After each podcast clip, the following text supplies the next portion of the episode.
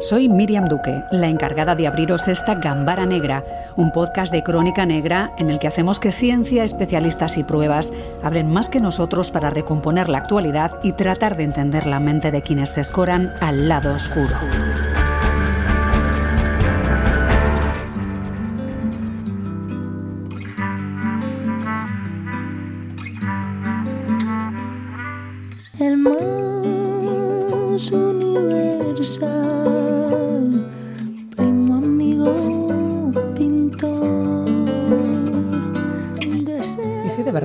Guardan un poco la esencia de los fotografiados, sin llegar al extremo de pensar que que nos saquen una foto nos roba un poquito el alma, sí que hay muchas personas que al abrir un álbum o repasar fotografías antiguas sienten otra vez algo especial, como quien abre una pequeña ventana al pasado.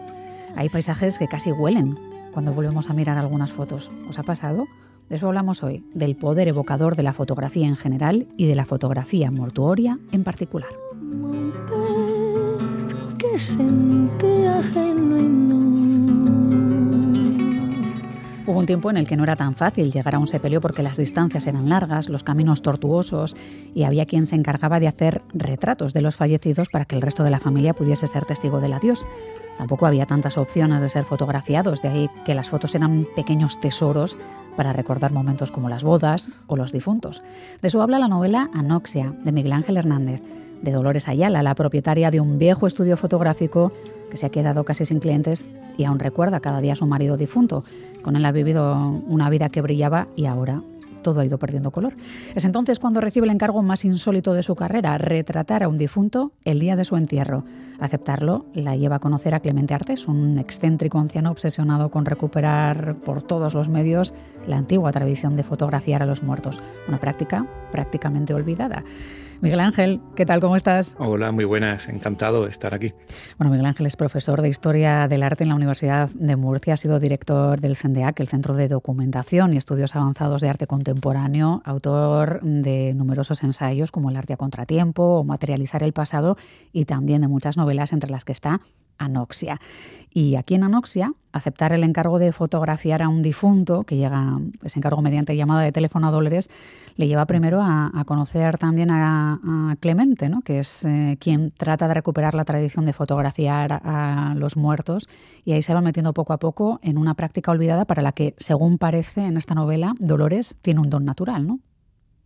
Sí, Dolores es una mujer eh, viuda que está atravesada por el duelo, que vive mm, precisamente también como una especie de término de función de, de su vida, ¿no? un estudio mm, que, ya no tiene la función que tenía en el pasado ¿no? y está como paralizada eh, en mitad de casi de ningún tiempo y recibe esta llamada mm, por azar y poco a poco va entrando en esa tradición y paradójicamente, pues eh, hacer las fotos o tomar las fotos de, de, los difuntos la va ayudando a ser consciente de su, de su propio duelo. ¿no? La novela juega un poco con esa paradoja de, de cómo eh, ayudar a los demás nos puede servir para ser conscientes de las cosas que nos duelen también a nosotros. Y eso llega ya desde el título, ¿no? Porque igual habría que explicar, Miguel Ángel, qué significa anoxia. Uh -huh. Pues es curioso, fuera de Murcia, eh, dentro de Murcia, el título eh, evidente, eh, inmediatamente lleva al, al, lector a, al Mar Menor. a la contaminación del Mar Menor y a esos episodios continuos de anoxia que desgraciadamente se están produciendo en esa, en esa laguna ¿no? y funciona eh, de algún modo también eh, en ese sentido, porque bueno, el, contexto en el que se mueve el personaje eh, pues es el Mar Menor y en ese, ese, momento en el que se están produciendo grandes episodios de anoxia, pero de modo metafórico. Anoxia tiene que ver con la falta de aire que tiene quien ha perdido a quien más quiere, ¿no? esa falta de aire que tenemos a veces cuando pues no sabemos cómo seguir viviendo, esa especie de pérdida de aliento que nos sucede cuando lo más terrible se apodera de nosotros. ¿no? Así mm. que funciona a esos dos niveles. ¿no? La anoxia que siente dolores desde el principio, porque es alguien sin aire, ¿no? y la anoxia que, siente, bueno, eh, que sucede en las aguas del Mar Menor y que hace morir a miles y miles de peces a las orillas. El oxígeno tan importante ¿eh? que, hace que si dejas de respirar eh, mueras y, y, que la persona que te quiere también tenga esa sensación de que no le llega el oxígeno lo suficiente. Hoy vamos a hablar de imágenes como algo necesario para recordar a los que ya no están. entiendo que, que coincides en que eso es fundamental aunque ahora seguramente nos, costaría mucho entender los posados en los que se hacían algunas de aquellas fotografías. Y todo requiere un contexto. Así que como tenemos también a una especialista en ello, quiero saludar a Virginia de la Cruz Lichet. Ella es profesora titular de la Universidad de Lorena en Francia y decana de la Facultad de Artes, Lenguas y Letras de Metz. Es además doctora en Historia del Arte por la Universidad Complutense de Madrid y precisamente realizó su tesis sobre los retratos fotográficos post-mortem en Galicia de los siglos XIX y 20. Virginia. Un especial saludo a todos los oyentes y a Miguel Ángel, como no. Un placer. Un placer. Otra vez. Otra vez. Sí, ¿verdad? Eh, empiezan a, confluir también eh, vuestras voces porque, claro, hay pocos especialistas en todo esto y eh, retrotrayéndome un poco, Virginia, supongo que en una sociedad como la nuestra, en la que ya no se habla casi de, la muerte, no se besa a los abuelos antes de enterrarlos, somos muy asépticos, supongo que sorprendió la elección de, de este tema para una tesis, ¿no? Sí, bueno, al, principio, bueno, yo creo que era una época donde todavía no había tesis prácticamente, y ahora hay un poquito más de estudios eh, académicos y no académicos, y, bueno, sí, al principio llamaba mucho la atención y había muchas preguntas en torno al origen de esta tesis, sí. Mm. Mm. ¿Cómo eran los retratos? Yo, lo, yo lo descubrí, ¿eh? por, por, azar también, o sea que soy también de las que descubrí el tema sobre la marcha. Sí, lo descubriste casi por casualidad, como le pasa a Dolores en la novela, pero poco a poco has ido investigando mucho sobre esto y me gustaría que nos explicaras cómo eran esos retratos que se usaban antiguamente para no olvidar a quienes morían, porque sabemos que hay algunos que se utilizaban casi para dar fe de, de la muerte, pero también los había como para recrear una suerte de ilusión de que esas personas aún seguían vivas. No sé si los hay con los ojos abiertos o en posiciones ambiguas, que no llegas a saber del todo si estaban durmiendo o sentados en un sillón. Supongo que todo esto ayudaba a transitar el duelo, pero sí me gustaría que nos explicases la tipología que existía. Sí, sobre todo al principio, o sea, teniendo en cuenta que mm, los fotógrafos tenían un único ejemplo, que era la pintura, y entonces en los retratos pictóricos de difuntos lo que se hacía era como imaginarlos vivos, ¿no? Con alguna alusión al hecho de que estaban fallecidos.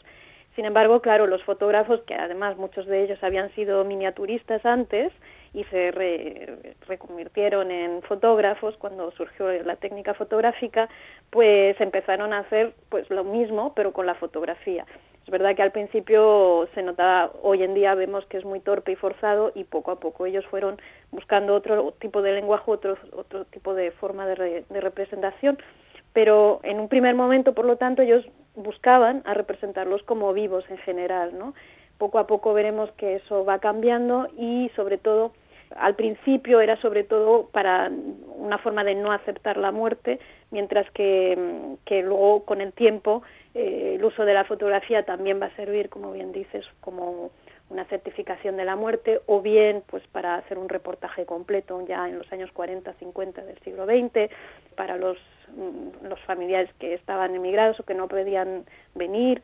Eh, es decir, que la función de la fotografía varía de si es un retrato, un reportaje o en qué momento se toma la fotografía también y hmm. en qué época también, en qué, en qué, si es en el siglo XIX o si es en el siglo XX. Claro, se llegaban a usar, he visto fotografías como una suerte de postal también para notificar a una muerte a la familia, ¿no? Como los recordatorios que conocemos de la comunión o, de un funeral o de una boda, ¿no? También para poder enviar esa fotografía, esa imagen.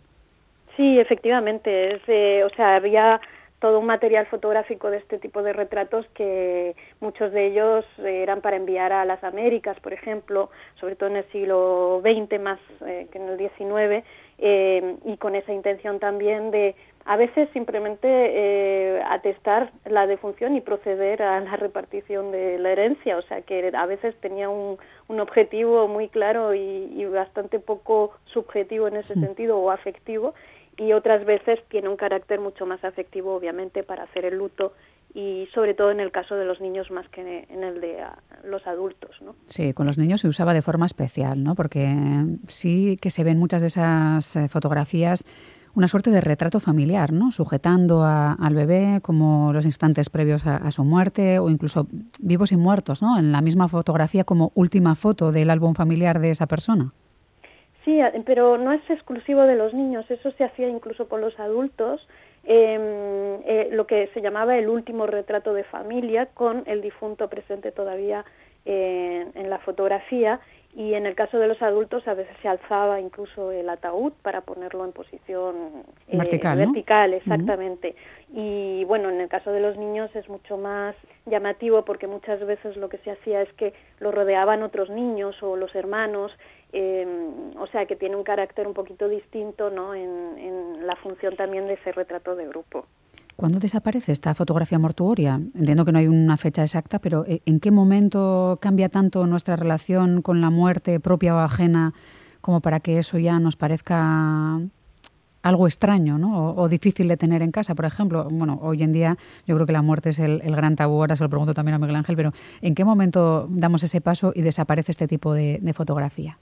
Bueno, podemos decir que a partir de la segunda mitad del 20 empieza a decaer, todavía no exactamente en 1950, sino más bien 60, 70, porque simplemente nuestro modo de vida cambia no perdemos un poquito la relación de las tradiciones y las creencias que antes se practicaban en los pueblos y que en las ciudades se pierde por dinámica de vida, ¿no? Y poco a poco se va perdiendo toda esta práctica, ¿no? Pero también tiene que ver con el hecho de que la fotografía se va democratizando cada vez más y eh, llega un momento en el que hay que tener en cuenta que al principio se hacía para tener un único retrato del ser querido a pesar de muerto, y efectivamente ya con, eh, con la, la, práctica fotográfica que se generaliza, pues ya se hacían retratos de vivos y no había tampoco esa necesidad de, de, hacer un, retrato de difunto, ¿no? Hmm. O sea que la sociedad cambia, la técnica mejora y se democratiza y todo ello hace que poco a poco va cayendo al menos en desuso desde un punto de vista de práctica profesional de los fotógrafos. Y esa caída en desuso es eh, la excusa que retoma Miguel Ángel para hablarnos en Anoxia de, esta historia, de, este paso al daguerrotipo, ¿no? En estos tiempos de, prisa, pues a, una forma de trabajar mucho más pausada, más tranquila, más manual, en, tiempos de chat GPT, Miguel Ángel. No sé si también ha reflexionado sobre eso, sobre lo mucho que hemos cambiado, sobre el momento en el que la muerte pasa a ser algo de lo que no queremos hablar y queremos ser jóvenes y no tener arrugas y no empezar a ver que, es algo que antes o después acabará por pasarnos, ¿no? Y no lo asumimos bien. Sí, totalmente. Bueno, a mí siempre me da mucho apuro hablar con Virginia cerca porque yo he escrito una novela, no soy, no soy especialista y sé lo que saben mis personajes y a lo mejor un poquito menos. Pero es verdad que se ha generado un cambio respecto a nuestra relación con la imagen, pero también con el tiempo y con la propia muerte, el modo en el que que experimentamos la relación con la memoria, con el presente, con el futuro y, sobre todo con, la muerte, que, la expulsamos constantemente, es algo que, nos contamina. Por eso quizá el, temor a, incluso a tocar el cuerpo nos hace encontrar filtros y filtros para alejarlos de, de nosotros. Quizá por eso el, el, monstruo de nuestro tiempo, eh, en lugar del fantasma, es el zombie, hmm. que es el que, el que nos toca y nos contamina y nos lleva, y nos lleva con él y del que nos queremos em, alejar. ¿no? Entonces, eh, la propia idea de la que parte la novela es una ficción absoluta, que es que en este tiempo en el que queremos alejarnos de la muerte, que la expulsamos por todos los medios, todavía haya alguien obsesionado con guardarla, con eh, conservar una última imagen, con conservar un, tiempo diferente, con introducir un tiempo diferente, ¿no? que todavía hay alguien que sigue creyendo en las imágenes. Y es muy mm. curioso que mm, cuando comencé a escribir la, novela, la teoría me funcionaba, pero mm, todavía pensaba, bueno, esto va a ser muy, muy, ficción, que todavía creamos en las imágenes y que haya imágenes que curan y que salvan. Y en esto llega la pandemia y muchísima gente muere sola y muchísima gente eh, no ve morir a sus familiares, no los ve ni siquiera enterrar y de repente eh, las imágenes vuelven a, tener un papel eh, importante como certificación de que eso ha sucedido, como una manera de cerrar el duelo. y de repente volvemos a tener imágenes que importan en ese momento de fragilidad de los cuerpos. Y hay como, creo, en los últimos años, sobre todo a raíz de la pandemia, pero especialmente pues, en el último año, año y medio, como un giro a ese tipo de imágenes, también incluso en, las narraciones, hablar de, la muerte, la necesidad de pensar en eso que en principio quitábamos de en medio y que se nos hizo de nuevo cotidiano eh, cuando llegó la pandemia. Hmm.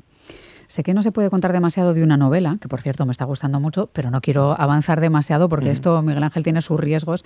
Pero si hay una reflexión que viene de la novela y que me gustaría plantearos a los dos, y empiezo contigo, las fotografías las que se hacían a los difuntos al menos eran una suerte de intento de tener una imagen de un instante que es a la vez un poco de la vida y un poco de la muerte, que digamos que es eh, como el asunto del gato de Rodinger, ¿no? Que en ese instante todo es posible o al menos está la ilusión de que todo es posible, Miguel Ángel. Y sin destripar demasiado, sí que hay un poco de eso, ¿no? En, la reflexión.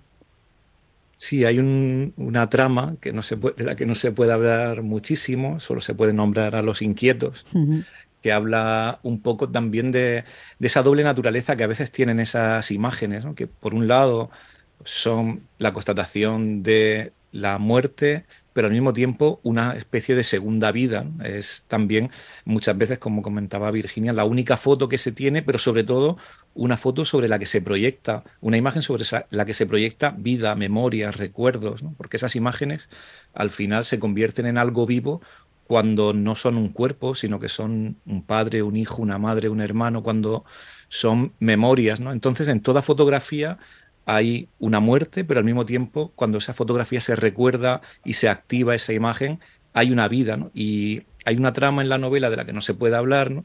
Donde está esa especie de, mm, de intento de captar eh, esa doble naturaleza en, en una sola imagen que a mí siempre me, es lo que me ha traído de la, de la fotografía post-mortem, ¿no? Como hay, hay un pasado, pero sobre todo hay una manera de perpetuar en quien está, en quien recuerda, durante el duelo aquello que ya no está y de repente está la vida y está la muerte. Hmm.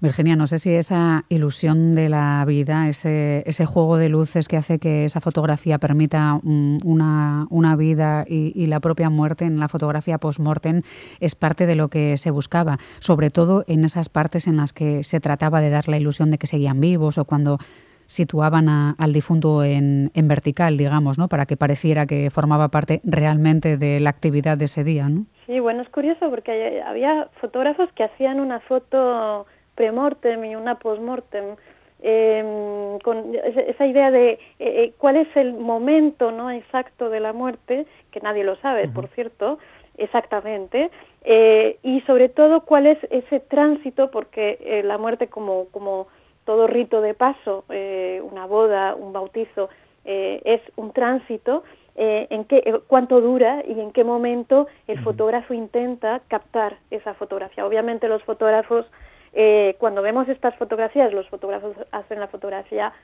mm, póstuma, ¿no? Pero es verdad que en ocasiones a veces eran llamados para hacer también la fotografía antes de la muerte y a veces tenemos esas dos imágenes que son muy muy llamativas. O sea que sí hay, yo creo, una reflexión en torno a, ese concepto de, duración, de tránsito, de muerto vivo, eh, ojos abiertos, ojos cerrados, posición vertical, posición horizontal. Es muy curioso analizar todo eso en la imagen y ver un poquito lo que buscaba el fotógrafo que indagaba él mismo en este proceso de realización de la fotografía en aquella época con tantos problemas técnicos. Sí, sí.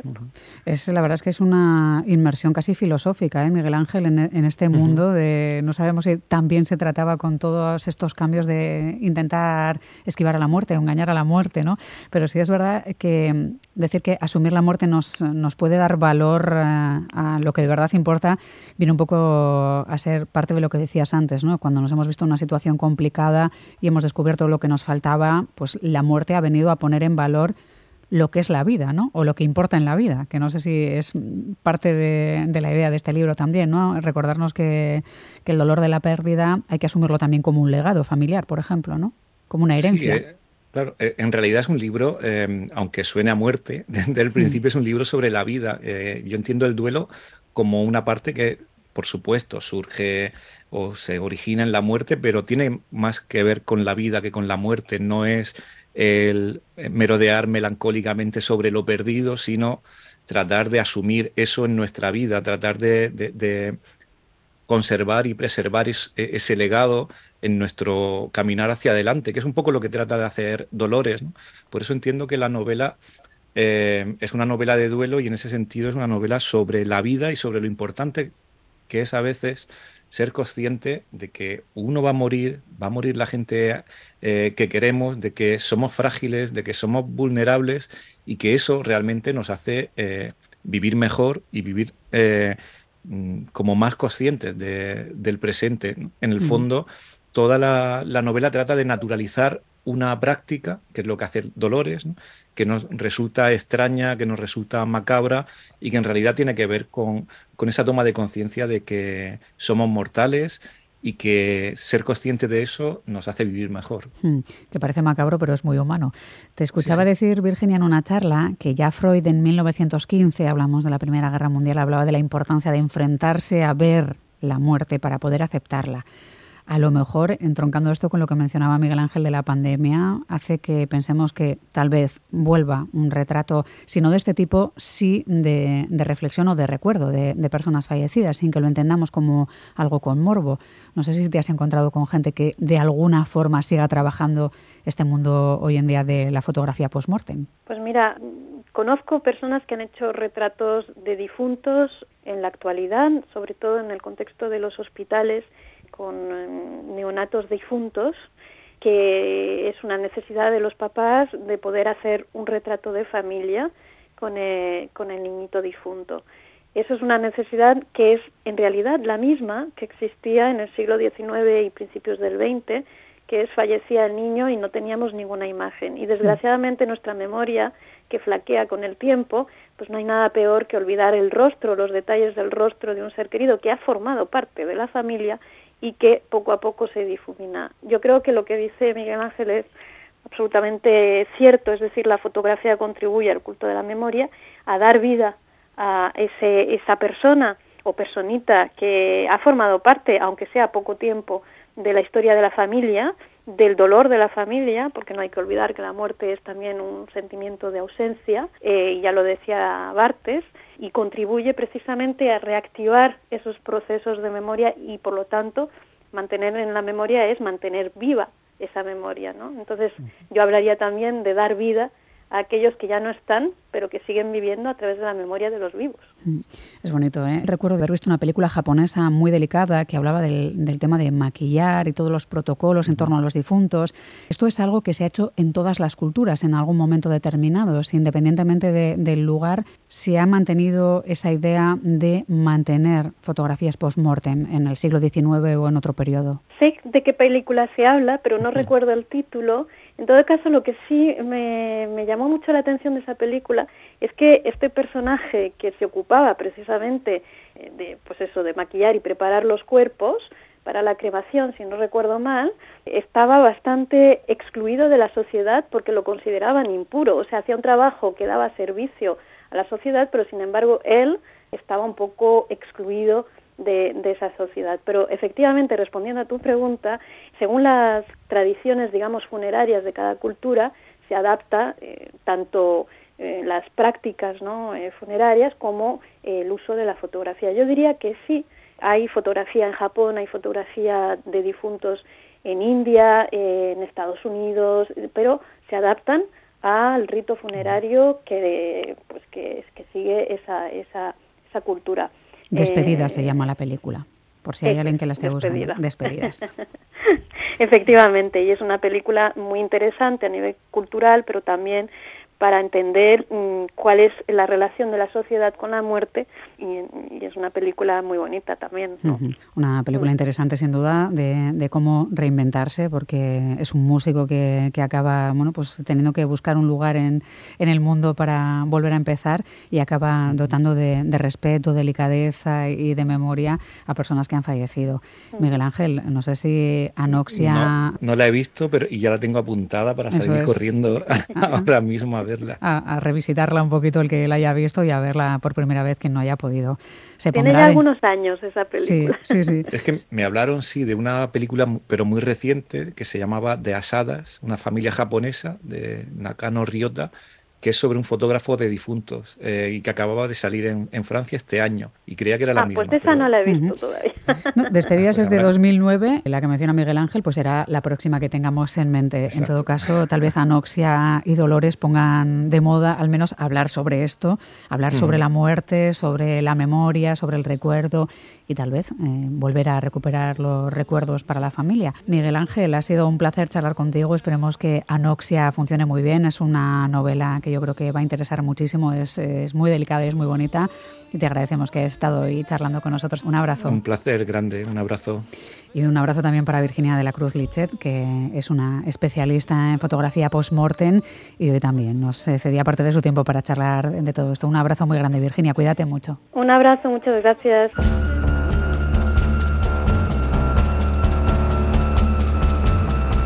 Gambara Negra, el podcast de crónica negra e investigación de EITB Podcast.